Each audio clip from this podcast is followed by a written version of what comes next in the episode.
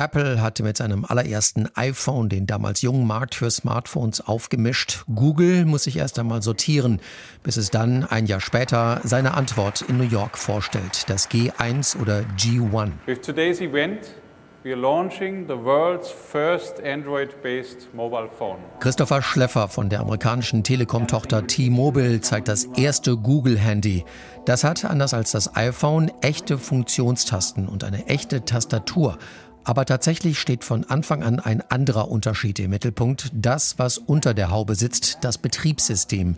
Der damalige Telekom-Sprecher Georg von Wagner. Android oder das Google-Handy oder das G1, wie man dazu auch sagen kann, ist ein offenes Endgerät. Das heißt also, Entwickler können an der Weiterentwicklung des Endgerätes selber mithelfen, wie auch Applikationen für das Endgerät entwerfen. Curiosity is everywhere. Introducing the T-Mobile G1 with Google. Get yours exclusively at T-Mobile. Android ist keine Erfindung von Google. Ein kleines Unternehmen namens, genau, Android hatte die Software anfangs noch für Kameras entwickelt. Aber das ist Makulatur, als Google die Firma 2005 aufkauft. Mit dabei sind die Android-Erfinder, der Entwickler Andy Rubin und sein Mitstreiter Nick Sears. It all started wir hatten eine gemeinsame Vision. Und zwar, es dauerte viel zu lang, bis neue Produkte bei den Verbrauchern landeten, weil es keine offene Plattform gab. Das war der Ausgangspunkt für Android. Google entwickelt die neue Plattform mit anderen Unternehmen aus der Mobilfunkbranche. Bald steigen Motorola, Sony und Samsung mit ein und verhelfen dem neuen Betriebssystem so zum Durchbruch. Android verdrängt in den kommenden Jahren andere Systeme wie Windows Mobile, Palm OS und BlackBerry vom Markt. Aber im Erfolg zeigen sich Schattenseiten. Viele verschiedene Android-Handys arbeiten mit vielen verschiedenen Versionen des Betriebssystems. Ein Risikofaktor.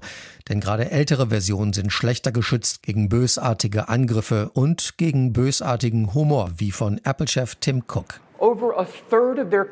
Ein Drittel aller Android-Nutzer haben ein Betriebssystem, das vier Jahre alt ist, also aus der Steinzeit.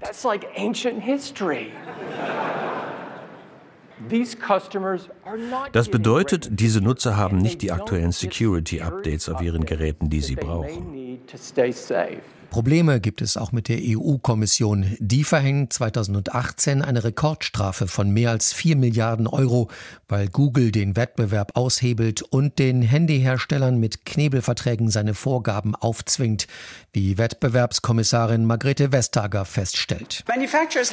Hersteller von Android-Smartphones, die Google-Dienste nutzen wollen, müssen unter anderem die Google-Suche vorinstallieren, damit sich andere Apps über den Play Store herunterladen lassen. Zu diesem Zeitpunkt hat Google auch den großen Konkurrenten Apple weit abgehängt. Android dominiert mehr als 80 Prozent des Smartphone-Markts. Als Vater des Erfolgs gilt bis heute Andy Rubin, der Google mittlerweile verlassen hat.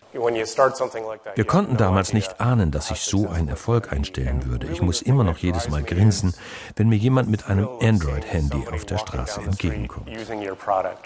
Zum ersten Mal auf den Markt kam das neue Betriebssystem Android heute vor 15 Jahren.